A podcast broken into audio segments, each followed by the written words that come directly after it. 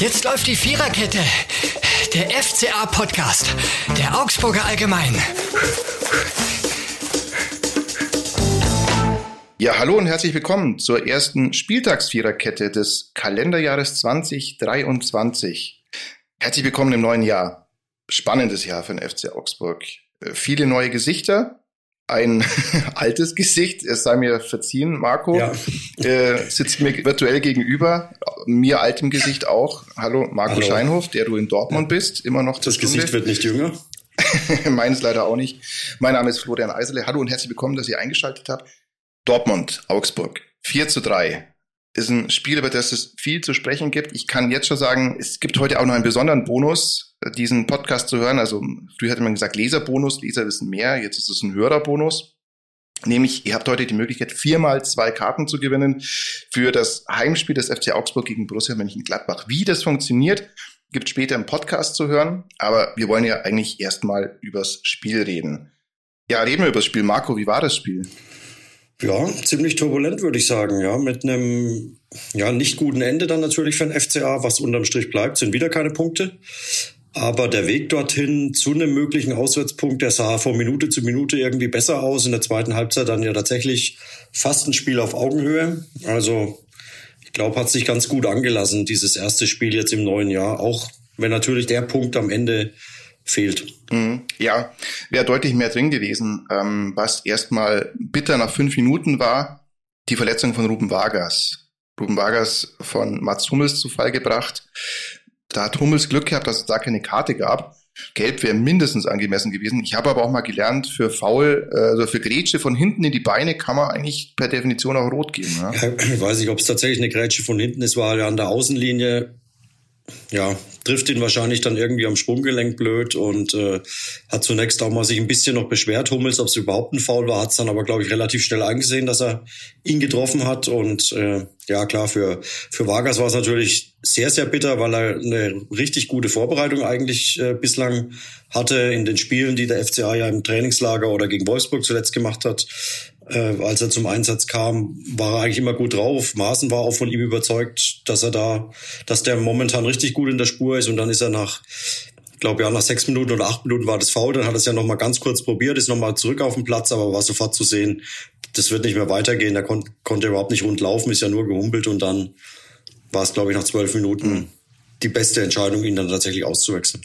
Ja, also wir wissen jetzt am Montagmorgen, äh, wo wir diesen Podcast aufzeichnen, natürlich auch noch nicht, was der Befund des FC Augsburg ist. Sehr wahrscheinlich wird der im Laufe dieses Tages kommen. Deswegen seht uns nach, wenn ihr vielleicht, wenn ihr diesen Podcast hört, schon mehr wisst. Aber bei Ruben Vargas äh, natürlich mega bitter, denn man wartet ja eigentlich die ganze Saison bislang bei ihm drauf, dass er das zeigt, was er eigentlich kann. Das zeigt, was er bei der WM auch gezeigt hat, als er ein völlig anderer Spieler war und ja, das wäre bitter. Das würde auch in diese völlig äh, gebrauchte Bundesliga-Saison für ihn passen. Sollte er jetzt ausfallen, was wir natürlich nicht hoffen.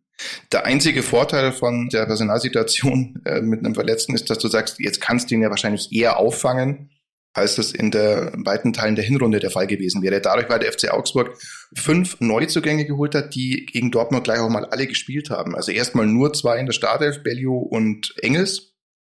Und Jeboa Cardona und Jolina wird da ausgesprochen, nicht Colina, sind dann danach gekommen.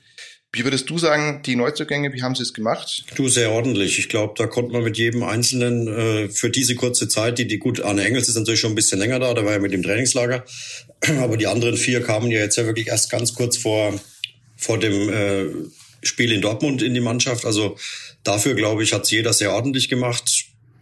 Engels ähm, überraschende Position, wahrscheinlich auch für ihn selbst. Also mhm. äh, so im zentralen Mittelfeld hat er, glaube ich, noch nicht äh, viel, mhm. sehr viele Spiele vor Augsburg gemacht. Der sieht sich, glaube ich, ja eher selbst auf der Außenbahn äh, offensiv und äh, ja, also dafür hat das wirklich nach einer kurzen, ich glaube, ein bisschen Anlaufzeit hat er gebraucht. Das war, ja. glaube ich, schon deutlich zu sehen, dass es am Anfang, klar, neue Liga, jetzt auch kein ganz schlechtes mhm. Niveau in Dortmund, das darf man, glaube ich, auch nicht vergessen was da. Und natürlich 80.000. 80.000, ja, die da in diesem mhm. Stadion rum, äh, rumstehen und rumsitzen. Und äh, wobei ganz interessant war, als ich auf dem Weg gestern zum Stadion war in der U-Bahn, war doch, waren auch ein paar Dortmund-Fans mit drin, die aber irgendwie äh, alle etwas überrascht waren, wie wenig in der U-Bahn los war, wie wenig auf den Bahnsteigen mhm. los sei. Und äh, also irgendwie, das Stadion war dann zwar voll, aber ähm, so diese, diese richtige mhm. Dortmund-Stimmung, ähm, glaube ich, war es jetzt auch nicht unbedingt gestern von Anfang an im Stadion. Mhm. Ja, Englisch, da kommen wir später auch noch zu sprechen. Ähm, also man hat schon gemerkt, dass das weder seine Position ist, die er normalerweise spielt am Anfang, und das ist natürlich, alles andere wäre ja auch komisch, ein 19-Jähriger, der sein erstes Spiel in der neuen Liga macht, bislang nur in der, oder bislang vornehmlich in der belgischen zweiten Liga, bei Club Next, was das Farmteam, kann man glaube ich sagen, äh, vom FC Brücke ist, äh, im Einsatz war. Und äh, der gegen Bellingham schon seine Grenzen in Teilen aufgezeigt bekommen hat, aber der sich wirklich gut reingebissen hat. Und aber da kommen wir später noch zu sprechen. Ich fand auch, dass Tion Bellio äh, ein Gewinn war. Also muss man mal aufpassen nach dem ersten Spiel, ist auch klar. Und man hat natürlich vielleicht eher noch den gesonderten Blick auf ihn, weil er eben der teuerste Neuzugang war in diesem Winter. Ja, und Tion Bellio hat finde ich, dahingehend gut gemacht, dass er ähm, nicht nur seine körperliche Präsenz hat, die man eben als 1, ich glaube 95 ist er großer Spieler, eben mitbringt, sondern der kann auch richtig gut kicken, was man gesehen hat und hat auch eine richtig gute Spielübersicht. Ähm, als er sich den Ball von Nico Schlotterbeck geholt hat, da muss man auch erst mal sehen, dass da dann Arne Meyer angerauscht kommt. Ja, und er hat den Ball gut behauptet und im Grunde hat er auch gesehen, diese Spielweise, die Dortmund hat, nennen wir es mal Spielweise, nämlich diese immer wieder zu amateurhaften Fehlern neigende Defensive, die kommen natürlich so eine Spielweise wie dem FC Augsburg, wie sie der FC Augsburg ähm, ansetzt, ja natürlich auch entgegen, dass du attackierst, die zu Fehlern zwingst. Und äh, Nico Schlotterbeck muss man manchmal sogar gar nicht zu Fehlern zwingen, der macht die ja selber. Also deswegen zweimal wirklich äh, Böcke gebaut von Nico Schlotterbeck. Das kennt man von ihm, das hat er immer wieder drin. Und deswegen ist, glaube ich, der FC Bayern auch mittlerweile sehr bestärkt, sollte es jemals Überlegungen gegeben haben, den zu holen, dass man den nicht geholt hat. Denn ähm, der passt eigentlich perfekt zu Dortmund in seiner ganzen Konstitution, herausragende Anlagen, auch in der Spieleröffnung stark, ähm, ist ein Spieler, der richtig interessant ist, aber auch einer, der einfach das auf den entscheidenden Prozent irgendwie nicht gebacken kriegt. Das hat man bei der WM auch gesehen gegen Japan, als er den hat laufen lassen. Und das war am Sonntag auch zweimal der Fall. Ja, aber reden wir über unsere FC Augsburg-Spieler. Bellio fand ich wirklich bemerkenswert und hoffnungsvoll, ja. Also, dass jemand da ist, der neuer Zielspieler ist, so wie es Gregoritsch war, der auch die Bälle voll festmachen kann und einer, der eben mit seinen jungen Jahren dem FC Augsburg vielleicht auch in der Zukunft noch viel Freude machen könnte. Wie hast du ihn gesehen?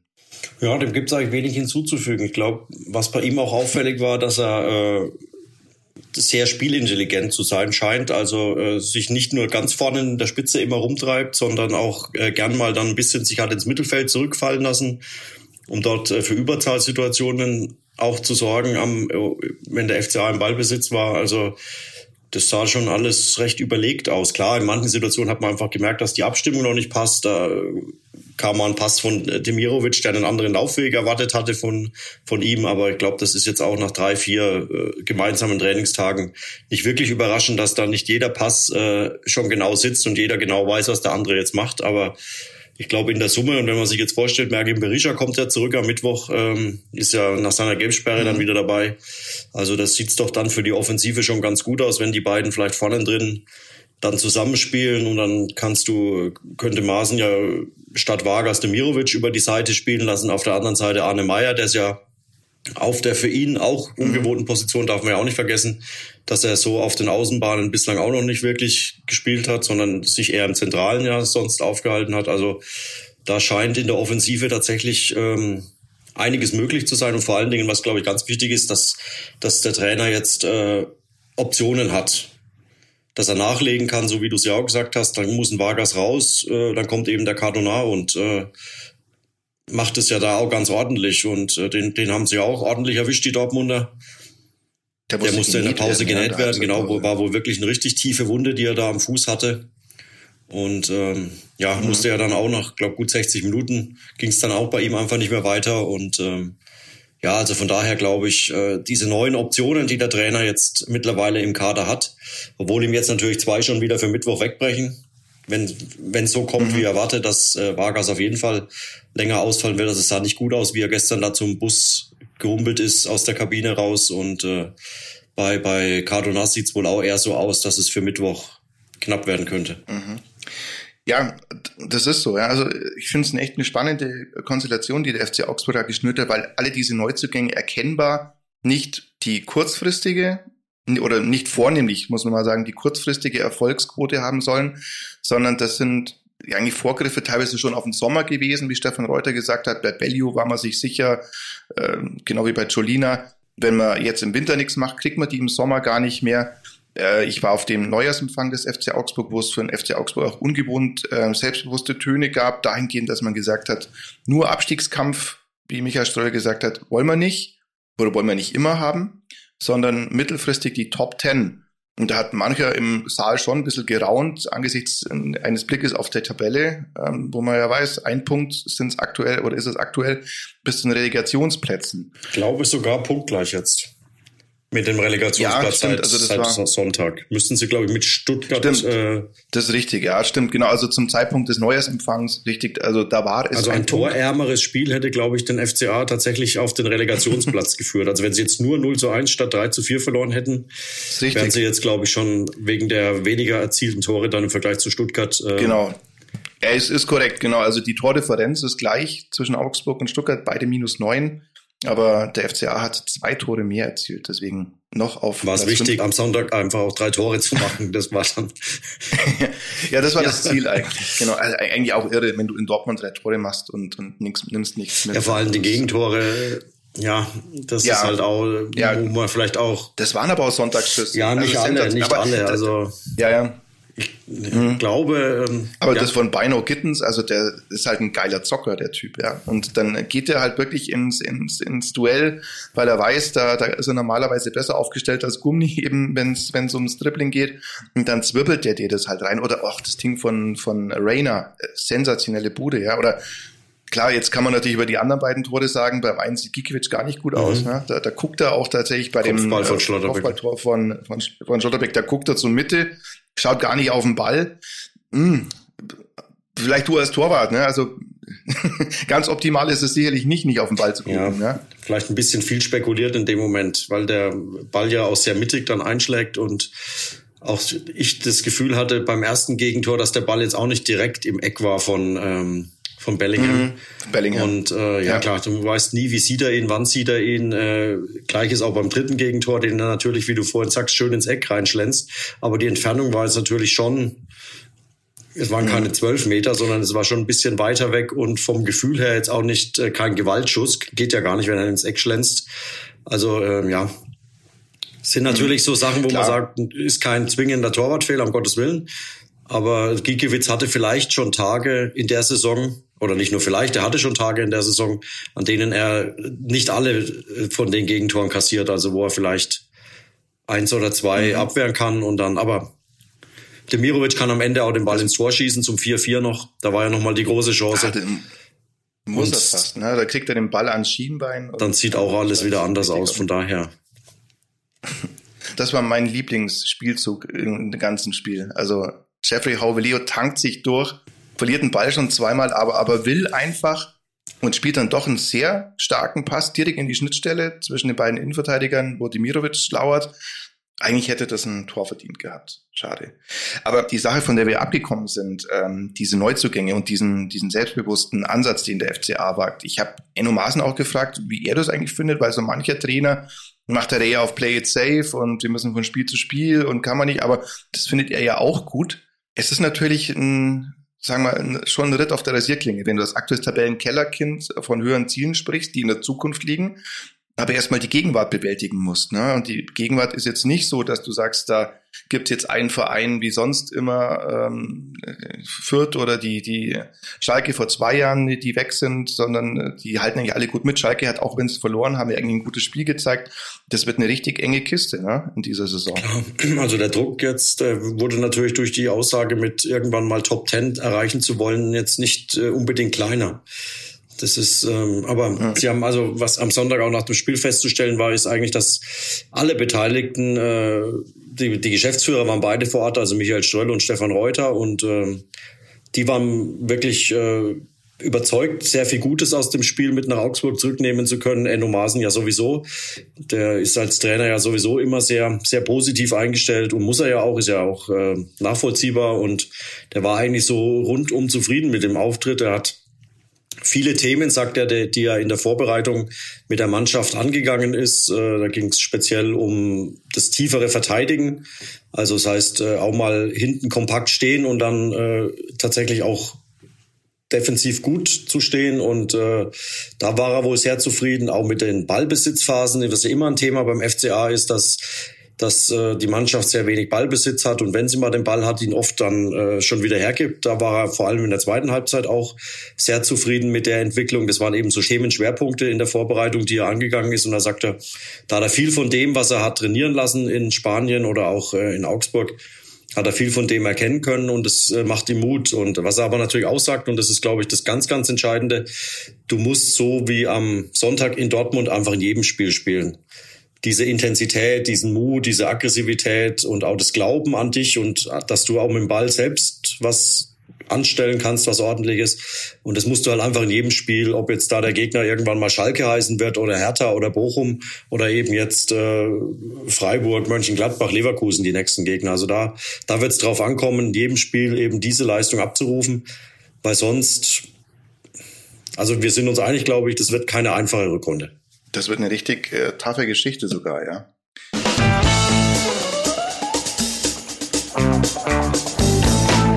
Wir kommen zum Mann des Spiels.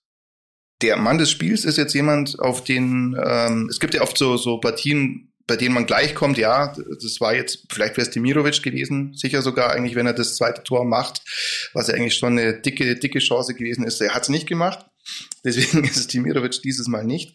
Ja, wen siehst du als, als Mann des Spiels aus Augsburg? Ja, ich habe tatsächlich auch ein bisschen überlegt. Ich hatte so zwei Kandidaten im Hinterkopf. Erst äh, Arne Meyer, weil ich fand, dass der ein richtig, richtig gutes Spiel gemacht hat auf dieser Position. Er hat ja auch das Tor dann wirklich sehr gut nach der Vorbereitung von Bellio sehr, sehr äh, ja, eiskalt im Prinzip ins flach ins Eck reingeschoben und ähm, und war eigentlich erst bei Arne Meyer, aber so im, im Laufe der zweiten Halbzeit, als sich dann ähm, Arne Engels so richtig freigeschwommen hat, wo man einfach gemerkt hat, jetzt so langsam fühlt er sich richtig wohl auf der Position.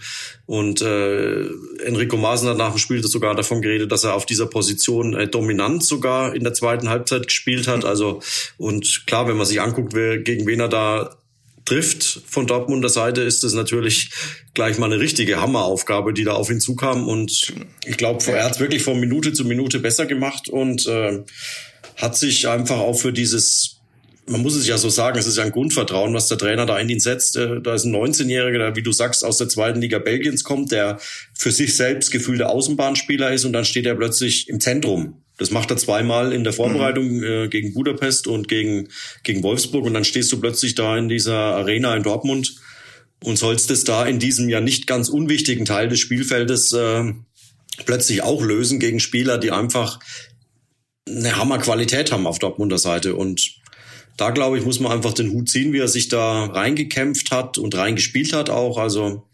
deswegen mhm. Arne Engels würde ich als, als Spieler des Spiels nehmen. Ich sag auch nach, also nach äh, einer Viertelstunde ähm, habe ich auch gedacht, ja du liebe Zeit, das kann was werden mit Arne Engels. Also nachdem äh, Bellingham, den ja, den du angesprochen hast oder angedeutet hast, ja, nachdem Bellingham, der da kommen wir später auch noch dazu, absolute Weltklasse äh, gespielt hat in diesem Spiel, den einmal ausgetanzt hat, einmal Körpertäuschung, links, rechts, dann ist Arne Engels ausge, ausgetanzt gewesen und dann zwirbelt Bellingham das Ding ins Tor. Haben wir auch schon angesprochen, das gibt es manche Leute, die haben es vielleicht gehalten, hätten es vielleicht gehalten.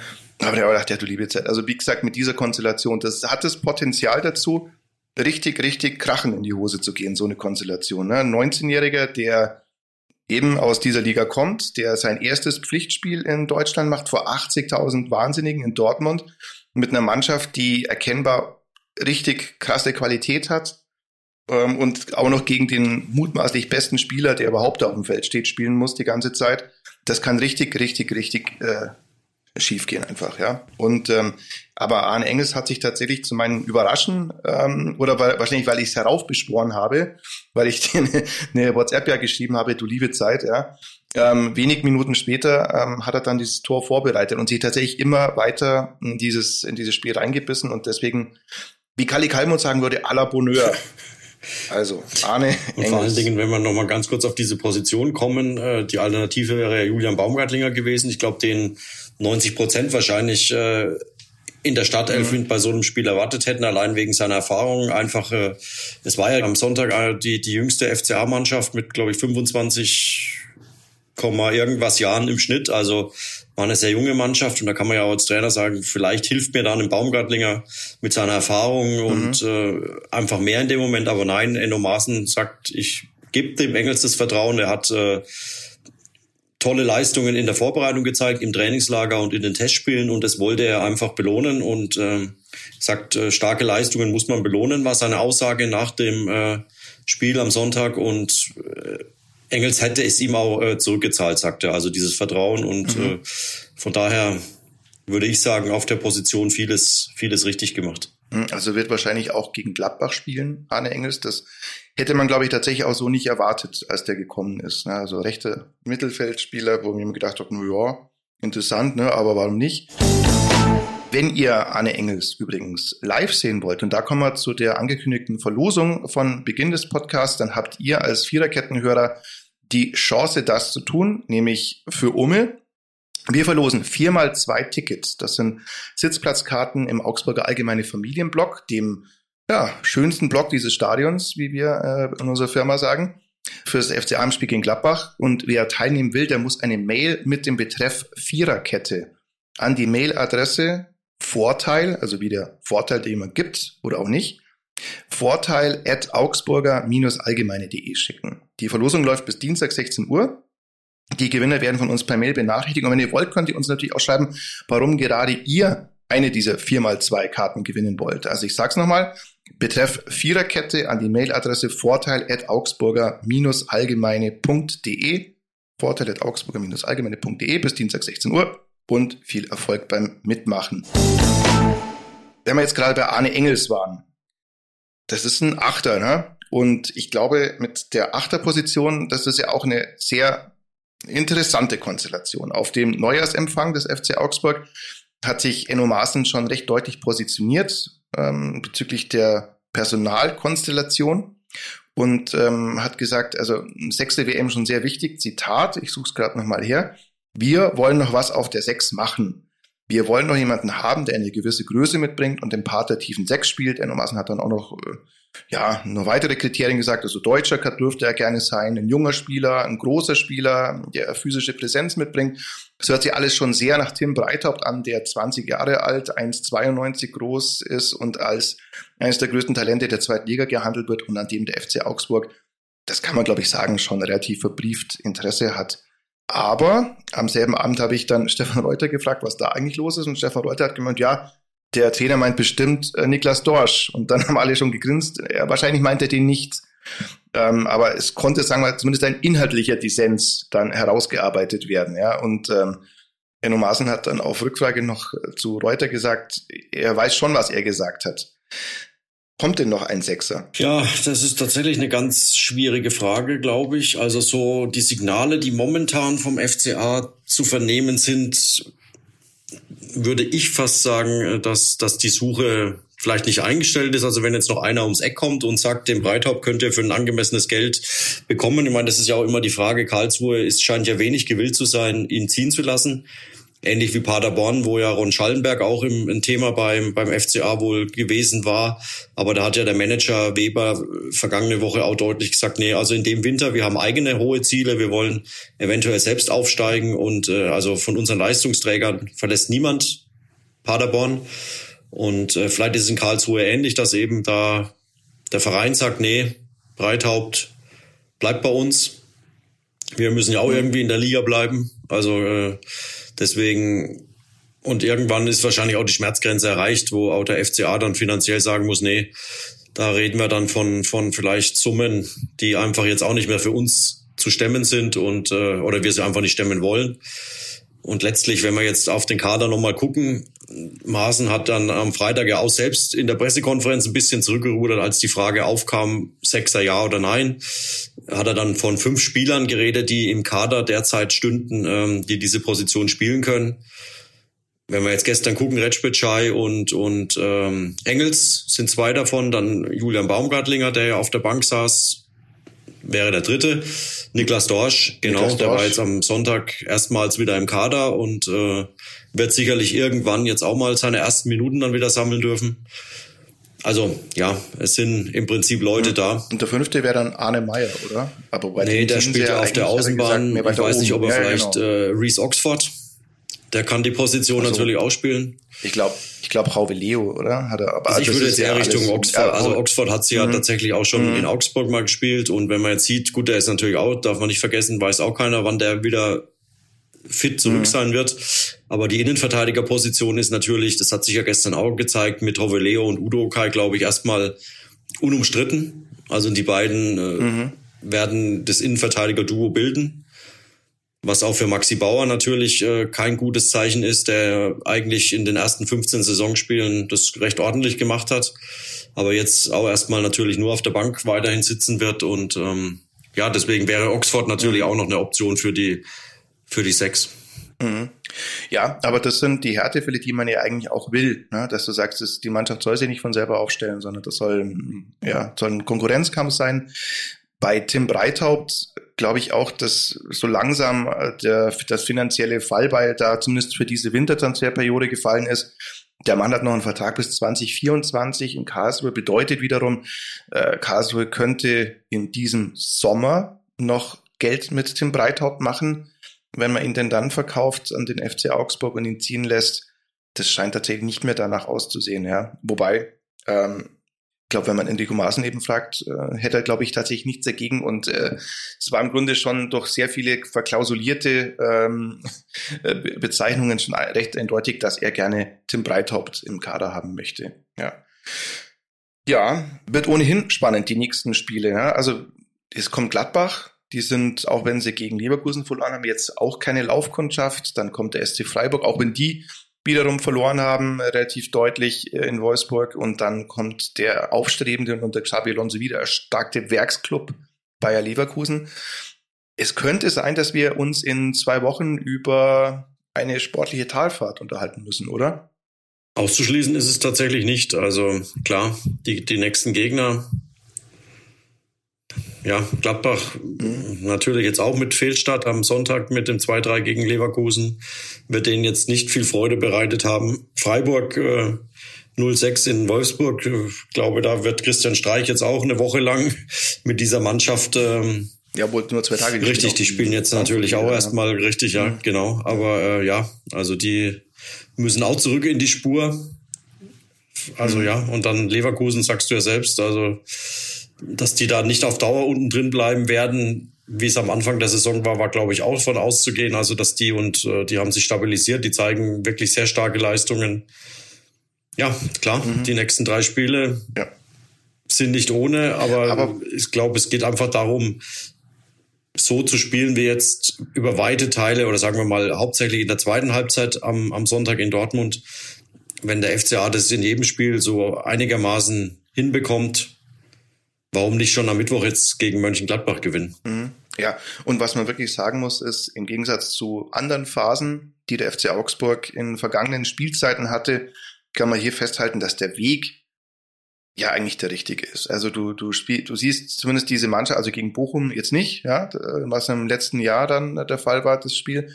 Aber jetzt gegen Dortmund hast du gesehen, da ist eine Mannschaft da, die traut sich was, die äh, ist verjüngt mit ambitionierten Spielern, die tatsächlich was reißen wollen in ihrer Karriere.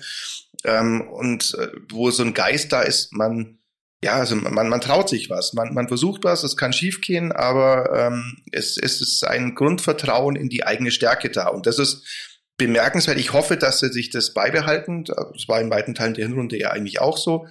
Ähm, insofern bleibe ich auch immer noch dabei, dass das Glas da auch halb voll ist, auch wenn die tabellarische Situation, das muss man auch in dieser Deutlichkeit sagen, alles andere als beruhigend ist. Wir werden sehen, wie es weitergeht.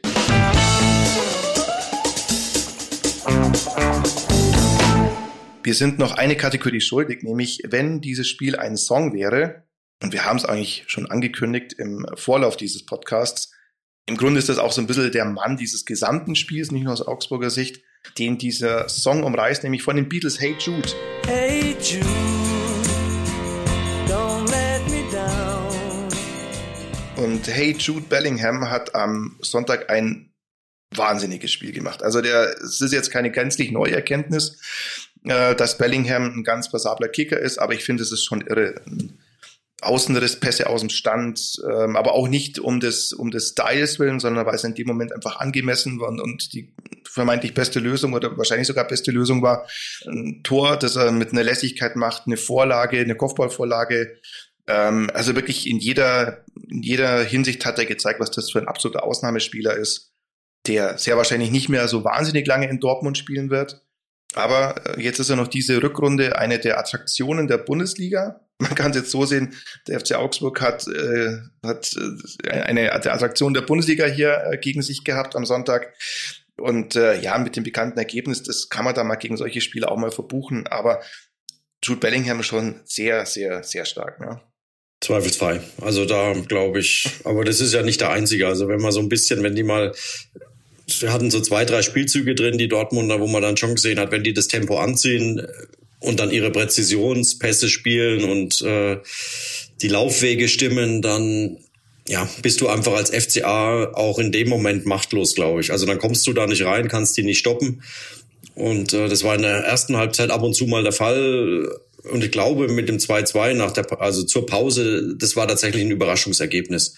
Also da war der, der FCA gefühlt glaube, einmal aufs Tor geschossen und zwei Tore jetzt ganz äh, krass ausgedrückt. Also mhm. Also wenn Schlotterbeck dieses Ding nicht da, diesen Ball nicht verliert, wird sich ja die Chance von Meier nie ergeben. Und der Ausgleich von Demirovic, mhm. ähm, ja, der war natürlich von Arne Engels perfekt durchgespielt, war aber, glaube ich, auch, wäre noch zu klären gewesen, der Ball auf der Linie. Also der muss nicht unbedingt äh, reingehen. Mhm. Da stand ja, ja glaube ich, Ryerson oder stand, hat ja noch versucht irgendwie da, also ja, also das war ja jetzt kein strammer Schuss von Demirovic, sondern war ein Lupfer. Von der Tribüne dachte ich im ersten Moment, ja, stopp doch einfach den Ball auf der Linie. Sah so aus, als wäre das mhm. durchaus äh, machbar gewesen. Aber nichtsdestotrotz. Ja, er kommt halt im vollen Lauf. Ja, er kommt klar. angerannt, aber ja. er hatte, glaube ich, aus meiner Sicht noch die Zeit, einfach stehen zu bleiben, den Ball anzunehmen und dann geht das Spiel weiter. Aber mhm. sei es drum. Ähm, aber nur um einfach mal diese, diese Dortmunder Qualität, die war da echt in einigen Szenen richtig gut zu, zu sehen. Und Terzic war, glaube ich, mit der ersten Halbzeit auch weitgehend zufrieden und mit der zweiten Halbzeit dann überhaupt nicht mehr, weil das Spiel einfach aus seiner Sicht wild wurde und ähm, einfach diese vielen Fehler, mhm. die dann, die sie einfach produzieren, die Dortmunder, die er allerdings nicht nur in der Defensive sieht, so wie jetzt bei Schlotterbecks Ballverlust, sagt er, das Problem in dem in der Situation war auch, dass Schlotterbeck keine Option hatte, jemanden anzuspielen. Also da hat er auch ein bisschen seine mhm. Offensive mit in die Pflicht genommen, dass sie ihm hätten Optionen bieten müssen. Wo hätte also aus seiner Sicht, was hätte Schlotterbeck machen sollen? Klar, im Zweifel sagt man, hau den Ball auf die Tribüne, dann ist er auch erstmal weg.